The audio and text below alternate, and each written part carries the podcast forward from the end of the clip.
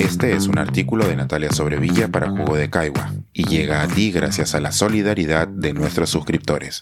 Si aún no te has suscrito, puedes hacerlo en www.jugodecaigua.pe.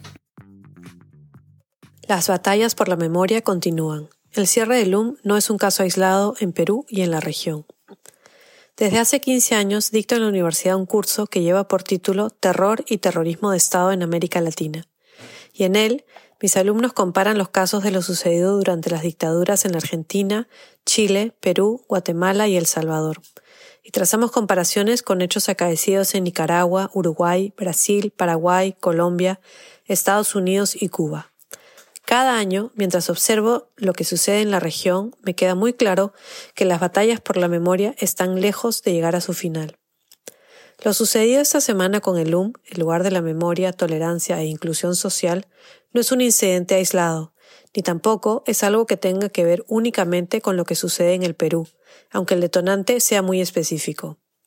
La campaña de un sector de la derecha por silenciar y desarticular el proyecto de memoria que pone al medio la reparación real y simbólica a las víctimas de las graves violaciones a los derechos humanos no es nueva. Lo que han logrado ahora es hacerse el poder a nivel local en ciertas municipalidades distritales, así como en la Municipalidad de Lima, además de coincidir con un gobierno débil que se sostiene de la mano de los militares y los sectores más recalcitrantes de la derecha. El incidente particular, una inspección municipal y un cierre temporal, no es ni siquiera lo más importante, pero no deja de ser peligroso, porque le da pie a los perpetradores de este atentado de construir un discurso muy sencillo. No es nada contra el UM, es simplemente que incumplen una norma municipal. Sin duda, haber elegido hacer la diligencia el día en que se presentaba el informe de Amnistía Internacional sobre los asesinatos en el Perú desde la llegada al poder de Dina Boluarte no parece ser una casualidad. Así como tampoco el hecho de que la municipalidad haya incumplido su propia normativa al no dar las 48 horas para subsanar la falta y cerrar el local a 5 horas de la inspección. Mucho más llamativo es que al juramentar en enero el alcalde de Lima pidiera al alcalde de Miraflores que cerrara el LUM, y mucho más problemático es que la intención de cerrar este espacio haya sido una de sus promesas de campaña, no solo al sillón municipal, sino a la presidencia, cuando postuló en el 2021. Peor incluso es que esta no sea una estrategia limitada a su grupo político, sino que tenga un alcance mucho más grande, pues son numerosas las voces que piden que se impongan las verdades a medias, con mentiras o incluso el olvido. Como le digo todos los años a mis alumnos, el pasado no es realmente pasado, y la historia es donde se disputa permanentemente la memoria. Si bien tradicionalmente quienes cuentan lo sucedido suelen ser los vencedores, en el siglo XX y en el XXI la lucha para que se reconozca la verdad y se alcance la justicia en América Latina se ha dado y se sigue dando desde muchos espacios. El esfuerzo para que los muertos y desaparecidos, que suman cientos y miles, no queden en el olvido, es incansable.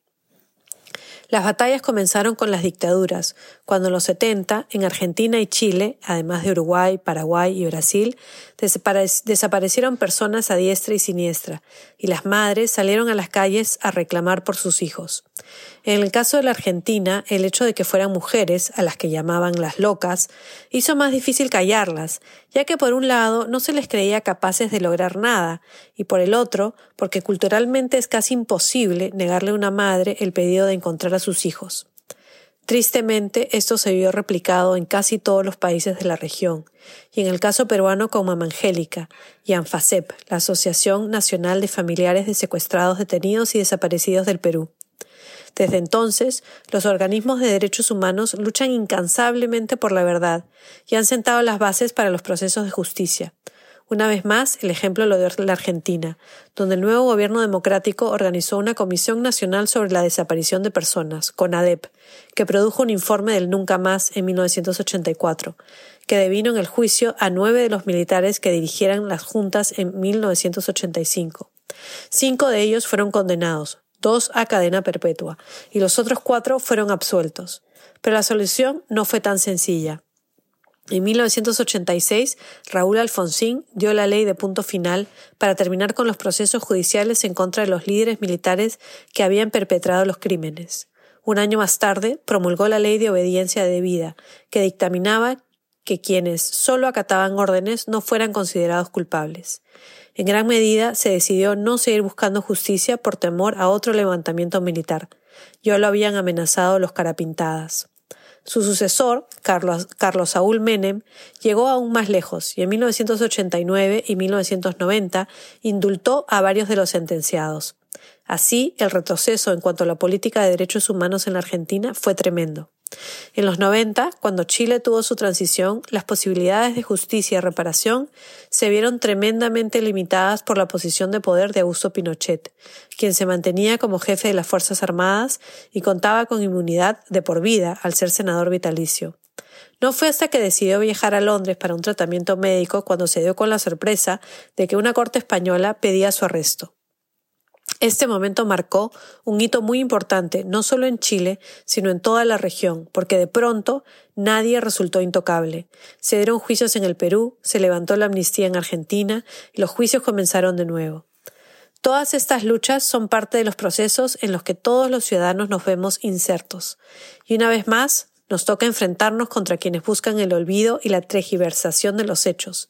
Este año en que se cumplen 20 años de la entrega del informe final de la Comisión de la Verdad y Reconciliación, es innegable que ciertos sectores quieren cerrar y silenciar espacios como el UM. Pero el UM sigue abierto en línea y haciendo eventos. Por ello, invito a todos a visitar su página web, a conocer su repositorio de documentos o hacer una visita virtual en la página web lum.cultura.pe. Una vez más, corresponde volver a alzar nuestras voces y a repetir que no nos cansaremos de buscar justicia y de luchar por la memoria. Pensar, escribir, editar, grabar, coordinar, publicar y promover este y todos nuestros artículos en este podcast cuesta y nosotros los entregamos sin cobrar. Contribuye en www.jugodecaigua.pe barra suscríbete y de paso envía como suscriptor nuestras reuniones editoriales.